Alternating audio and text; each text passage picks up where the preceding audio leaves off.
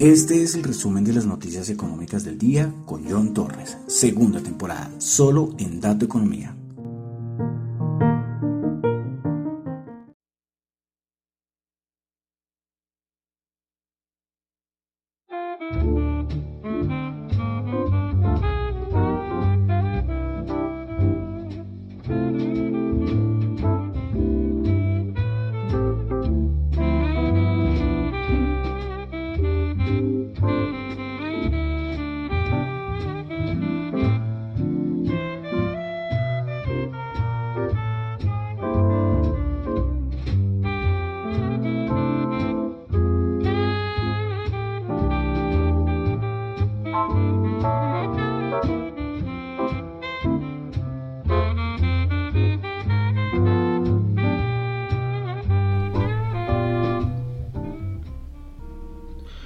Muy buenas noches, son las 10 y 31 de la noche de hoy jueves 14 de julio del año 2022.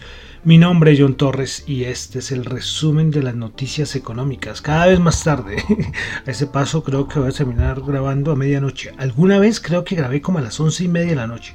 Creo que eso fue el año pasado, si no estoy mal. Sí, pero bueno, es el resumen de las noticias económicas casi siempre del día y bueno, tengo que cumplir.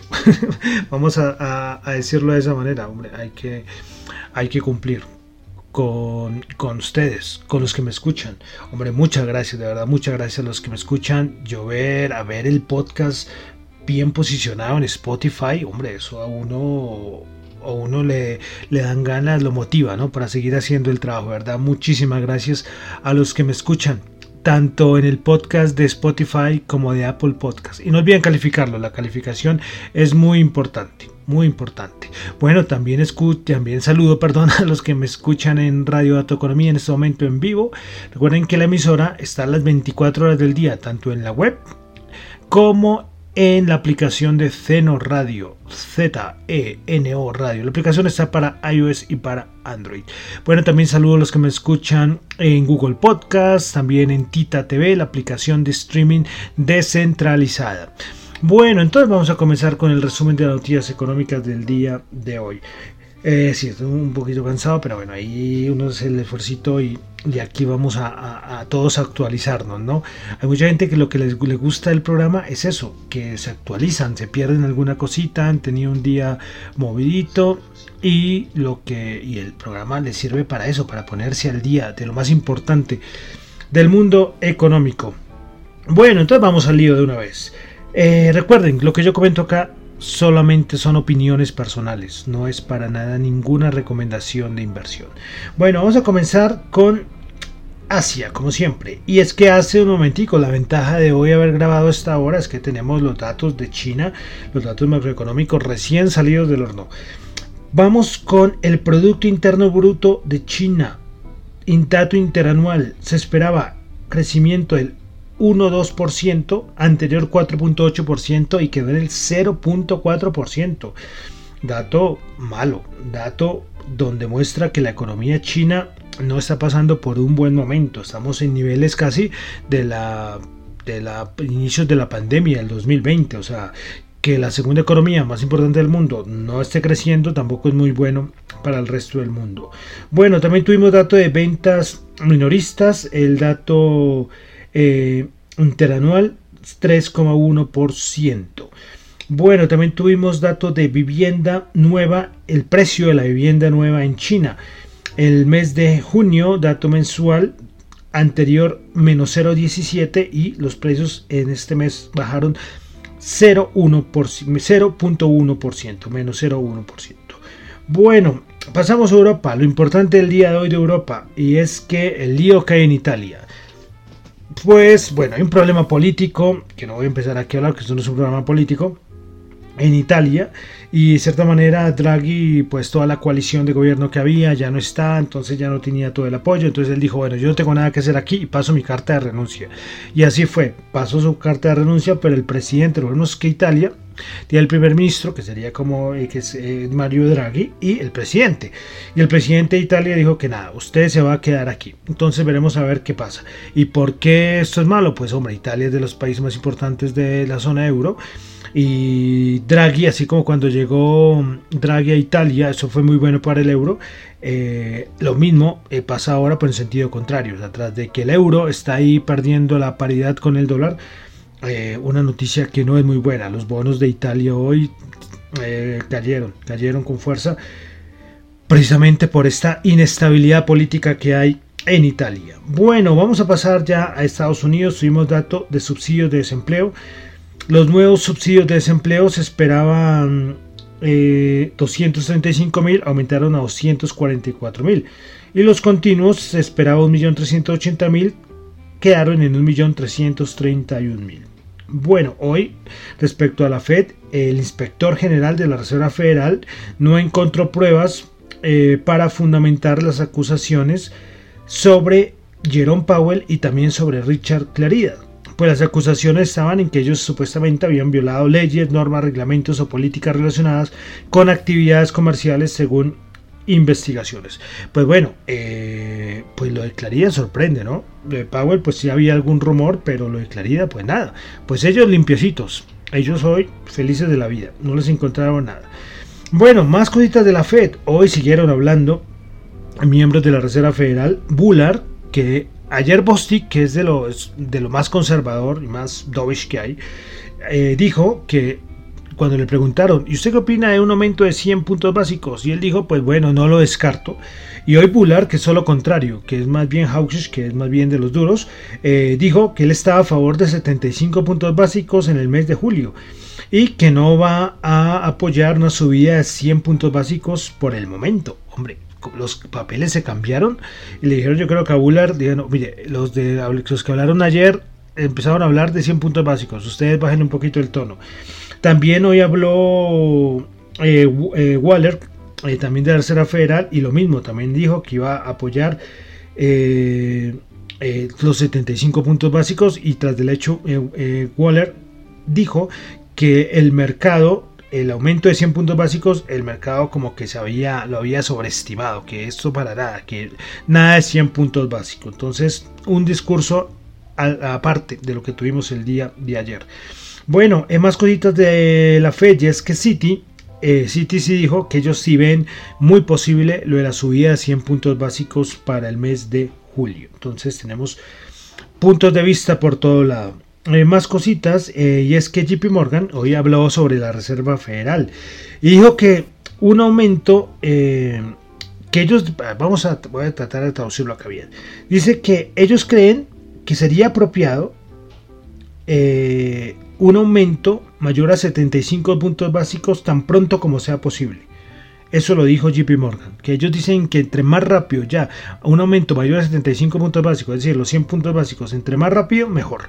Eso lo dice JP Morgan. Bueno, em, entonces veremos a ver qué pasa. De todas maneras, el aumento hoy ya está alrededor, el aumento de 100 puntos básicos, bueno, no tengo hoy la probabilidad, ayer estaba como en el 80%. Bueno, entonces dejamos ya Estados Unidos, vamos a, pasar ya a, otros países de América. En Argentina tuvimos dato de inflación, el dato de junio 5.3% y el interanual 64%. ¿Qué tal el dato? 64%. El dato interanual de la inflación en Argentina. Aquí en Colombia, un ratico rápido, y es que el BBA eh, aumentó de 4,5% a 6,8% su proyección de crecimiento para la economía colombiana para el año 2022. Bueno, cositas ya de mercados, commodities, índices, criptos. Eh, recordemos que empezaron a, entregar estados financieros varias compañías. Bueno, desde Antier, que fue Pepsi, Delta, pero las importantes, porque son las del sector financiero, empezaron a reportar hoy. Y vamos a dar el caso de JP Morgan, muy sonado el día de hoy, pues reportó beneficio por acción 2,76 y el mercado esperaba 2,88. Ingresos 31,63 eh, ingresos o beneficios, yo no tengo bien. 31,63 billones cuando se esperaba 31,98. Entonces, tanto beneficio como por acción como ingresos eh, menor a lo esperado. Y tras del hecho dijo que va a suspender la recompra de acciones. O sea, eh, nada bueno, ¿eh? nada bueno los, los estados financieros de JP Morgan. No sé cuánto, estuvo cayendo casi el 5%, no sé cuánto, cuánto habrá caído el día de hoy. Bueno, eh, ah, bueno, una cosita, bueno, lo comenté ayer a nivel del petróleo, eh, y es que Joe Biden ya está en esa gira en Israel, en Arabia Saudita, pidiendo que se inyecte más petróleo al mercado. Veremos a ver si su visita resulta o no beneficiosa. Bueno, entonces, eh, ¿qué pasó en el mercado del día de hoy? Pues hoy el mercado le animó las palabras de estos miembros de la Reserva Federal porque estaba cayendo con fuerza los índices y cuando salieron estos a decir nada de 100 puntos básicos, 75 puntos básicos, esto lo animó. Pero si la caída de hoy al principio era como que, no sé, eh, eso es lo que tenía que haber pasado, pero ayer, no hoy. Bueno, un poco, un poco, un poco raro. Eh, recuerden lo que les había comentado el día de ayer y lo que les venía comentando días anteriores sobre el VIX. Y es que JP Morgan eh, dijo que sus clientes siguen teniendo un sesgo bajista. Bueno, los clientes de JP Morgan, Bank of America son fondos y manos fuertes, gente con mucho dinero. Entonces, eh, JP Morgan dijo que sus clientes están en un sesgo bajista. Y es que ellos esperan para cambiar como su forma de ver el mercado, caídas eh, del VIX, perdón, caídas del SP500 que lleven al VIX a un número mayor de 40. ¿Le suena eh, conocido? Ayer, como les dije, Felipe Campos, un analista muy conocido aquí en Colombia, lo dijo. Para que el mercado toque bajo, el toque fondo, el VIX tiene que darnos una señal. Y recuerde lo que les había dicho días anteriores, para que históricamente el mercado toca, toca piso con un VIX mayor a 40. Entonces todo, todas las señales van para allá. Veremos a ver qué pasa. Bueno, también JP Morgan dijo que, que en sus clientes ven un punto muy importante de compra y donde ellos lo esperan entre 3.200 y 3.400. Y ojo, también Bank of America, hoy un analista de Bank of America, bueno, Bank of America tiene varios analistas, pero el de hoy también habló de esa zona, 3130. Recordemos también, no me acuerdo quién fue ayer que les comentaba, también viene esa zona. Y yo esperándolo en 3450, 3500. Me estoy quedando corto. Hay unos que lo ven mucho más abajo. Pero bueno, veremos a ver, a ver qué pasa. Pero, pero muy curioso. Entonces el mercado sigue, seguimos igual, lo que llevo diciendo en los últimos días, las últimas semanas, a nivel de los índices, el SP500 en un momento en un canal que no baja de los 3700, pero tampoco sube los 4000 puntos, bueno, ahí está en esa zona. Miraremos a ver, estamos en un momento importante porque esa entrega de estados resultados es importante y también ver qué va a hacer la Reserva Federal. Eh, porque es que ya el mercado ya empieza entre comillas, a descartar la inflación y ver la recesión. Aunque hoy el CEO de Morgan Stanley dijo que ellos no ven para nada una recesión muy larga en Estados Unidos. Pero bueno, entonces eso es lo que está pasando con los mercados. Vamos a entrar a ver los índices, cómo cerraron el día de hoy, los tres principales índices de los Estados Unidos. Bueno, entonces vamos a comenzar con el SP500. El SP500 el día de hoy bajó 11 puntos. Bajó 11 puntos. Yo diciéndoles que había subido. Yo pensé que había subido. Me desconecté por un momento. Eh, que no se note que no estuve en la última hora de mercado. Pues es que antes es que estaba bajando como el 1,5% y alcanzó, alcanzó a, a recuperar algo de mercado, a recuperar algo de punticos. Pues solo bajó el 0,3% bajó 11 puntos, 3.790 puntos. Principales ganadores del día en el SP500. Tuvimos a Qualcomm subiendo el 4,6%, Costco subiendo el 4% y NXP subiendo el 3,1%. Principales perdedoras con, Agra Foods bajando el 7,2%, Caesars bajando el 7,2% y Moderna bajando el 6,6%. Vámonos con el Dow Jones que el día de hoy bajó 142 puntos, pero creo que estuvo perdiendo hasta 500 puntos el día de hoy. bajó el 0,4%, 30.630 puntos. Principales ganadores del día en el Dow Jones, Boeing subiendo 2,2%, Apple subiendo el 2% y Walmart subiendo el 1,9%. Principales perdedoras de Travelers bajando el 4,6%, JP Morgan bajando el 3,4% y Goldman Sachs bajando el 2,9%. Entonces, al final de cuentas, JP Morgan bajó, terminó bajando el 3,4%.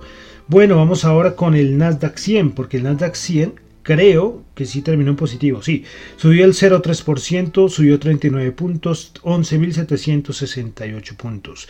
Principales ganadores del día en el Nasdaq 100 tuvimos a Qualcomm subiendo el 4,6%, Costco subiendo el 4% y NXP subiendo el 3,1%. Principales perdedoras Moderna bajando el 6,6%, Atlassian bajando el 4,8% y Airbnb bajando el 4,8%.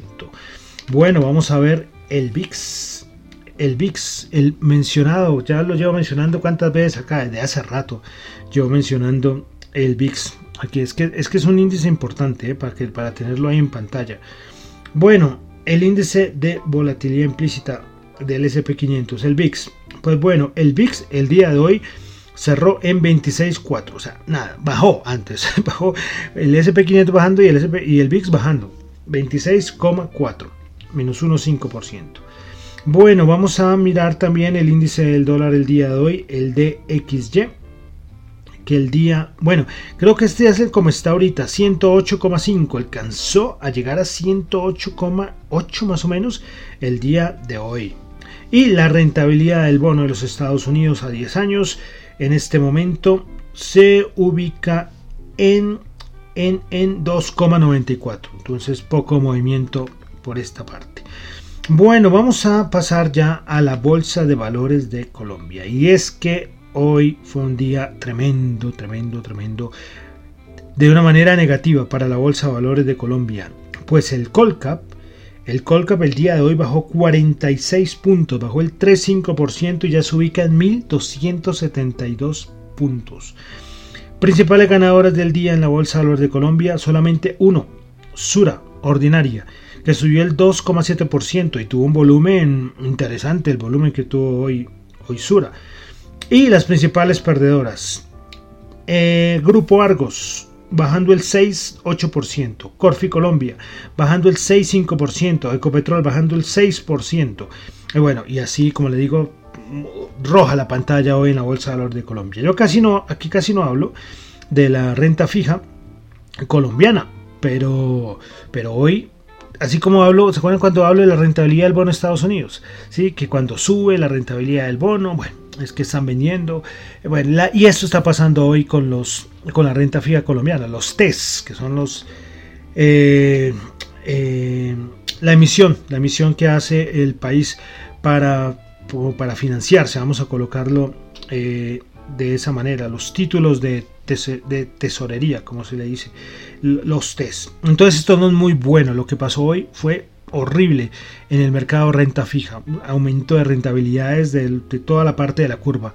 Entonces, no es muy bueno, o sea, lo que pasó hoy, malísimo, negativo para tanto para el mercado renta fija y como ya lo vimos para el mercado de renta variable. Alguien decía por ahí, eh, no me acuerdo quién fue, me perdone, el que, el que vi con lo que pasó hoy en renta fija y en renta variable, el dólar en Colombia no podría seguir eh, aumentando el precio respecto al peso colombiano. Podríamos seguir devaluándonos. Y de una vez entonces entremos a mirar cuánto cerró el, hoy el peso colombiano frente al dólar. Bueno, precio, el ATRM en Colombia 4.518, bajó, bajó. Pero es que hoy con lo que pasó en renta fija, de verdad, nada, de verdad, nada positivo. Vamos a ver algo de commodities. En este momento siempre vemos los futuros. En este momento el oro 1706 sube un dólar la onza. El petróleo WTI 96.4 sube 0.6 el barril. Y el Brent 100 vuelve a ubicarse. Está luchando como con todo para no perder los 100 el Brent y los pierde. ¿eh? una volatilidad muy fuerte del petróleo. Bueno, acabo de mencionar el oro 1706 y es que hoy tuvimos por parte de VS estimaciones del precio del oro. Y ellos dicen que esperan el, el oro en 1.600 dólares la onza para finales del 2022. La anterior, estima, la anterior estimación la tenían en 1700 y ahora la bajaron a 1600. Y ellos dicen que entre enero y perdón, que a finales de, es decir, en un año, en junio del 2023, ellos esperan la onza de oro en 1650. Estimaciones de VS. Bueno, y como siempre, para terminar, un repasito rápido al mundo de las criptos. De las criptos, sí, sí, porque sigue existiendo el mercado de las criptos, que han caído con todo de una manera tremenda, pero siguen, siguen los proyectos más importantes funcionando, funcionando. Bitcoin bajando el 0,1%, Ethereum bajando el 0,5%, BNB bajando el 0,2%, Ripple subiendo el 0,6%, Cardano bajando el 0,3%, Solana bajando el 0,4%, Dogecoin bajando el 0,2%, Polkadot bajando el 0,5% y Tron subiendo 0,03%. Entonces esto es lo que está pasando con los principales criptoactivos. Y hay una cosa interesante y es que toda la parte del sector tecnológico y lógicamente las criptos están ahí, han despedido mucho personal. ¿Y por qué traigo anotación el día de hoy esto? Y es porque OpenSea, OpenSea es la plataforma de NFT centralizada más importante, de compra y venta de NFT más importante del mundo, y pues hoy anunció que va a despedir no sé qué porcentaje de personal, más del 20%, una cosa así. Y así ha pasado con exchange centralizados, eh, bueno, con muchas empresas tecnológicas relacionadas con el mundo cripto, despidos, despidos, despidos, despidos, porque la situación eh, no, está, no es muy positiva, ¿eh? no es muy positiva, pero como les digo, a nivel de tecnología, lo que les he dicho muchas veces, la blockchain de Bitcoin sigue funcionando como un relojito. Hay veces que baja el hash rate, que es la potencia de, de la red, pero, pero ahí sigue, sigue validando bloques, sigue en esa parte ahí, va. Veremos a ver cuántos proyectos, cuántos proyectos sobreviven de los 20.237 que hay el día de hoy. A hoy 14 de julio hay 20.237. Pero como le digo, esto sigue, sigue su camino. Veremos a ver quién, quién, quién sobrevive a todo este mercado bajista que estamos viviendo en el mercado de las criptos. Y bueno, y una cosita de los NFTs en el Reino Unido eh, los NFT tienen muchos usos, yo les he dicho acá, de arte digital, de etiquetes, de tokenización de activos tangibles, bueno, de muchas cosas. Pues en el Reino Unido dijeron que los documentos públicos en NFT van a empezar a ser válidos para ciertos procesos eh, eh, legales en el Reino Unido. Otro uso de los NFT. Por eso le digo, la tecnología ahí sigue, pero veremos a ver quién va a sobrevivir. Bueno, y listo, ya con esto termino por el día el resumen de las noticias económicas, un poco tarde, ya van a ser las 11 de la noche aquí en Bogotá, Colombia. Entonces ya, termino.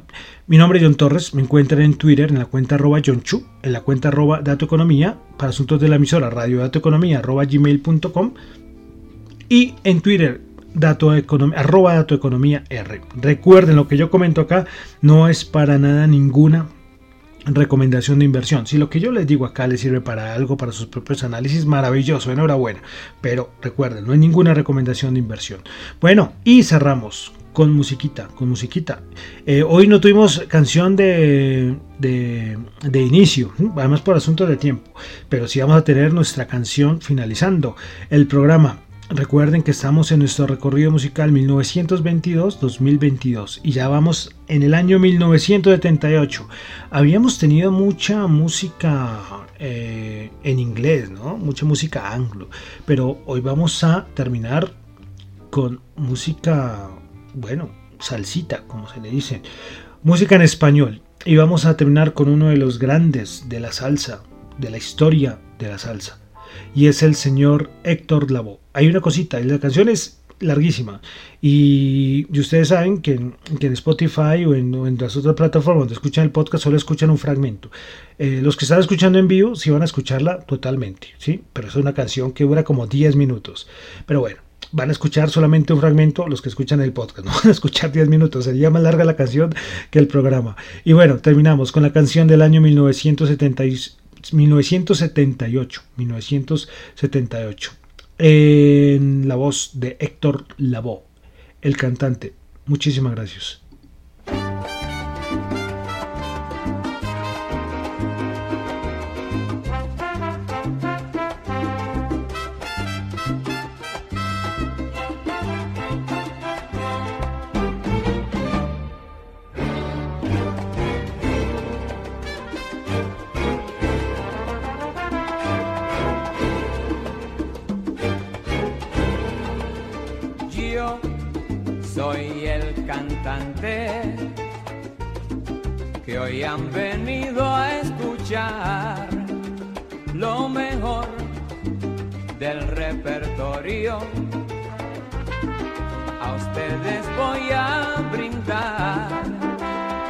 Y canto a la vida de risas y penas, de momentos malos y de cosas buenas. Vinieron a divertirse y pagaron en la puerta. No hay tiempo para tristezas, vamos cantante, comienza. Me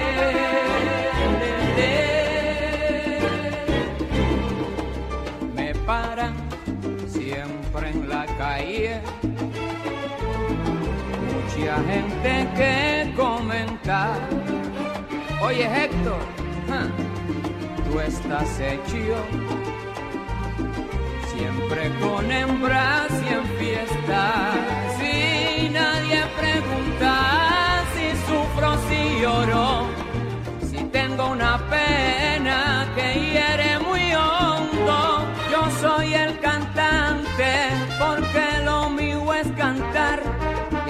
público paga para poderme escuchar.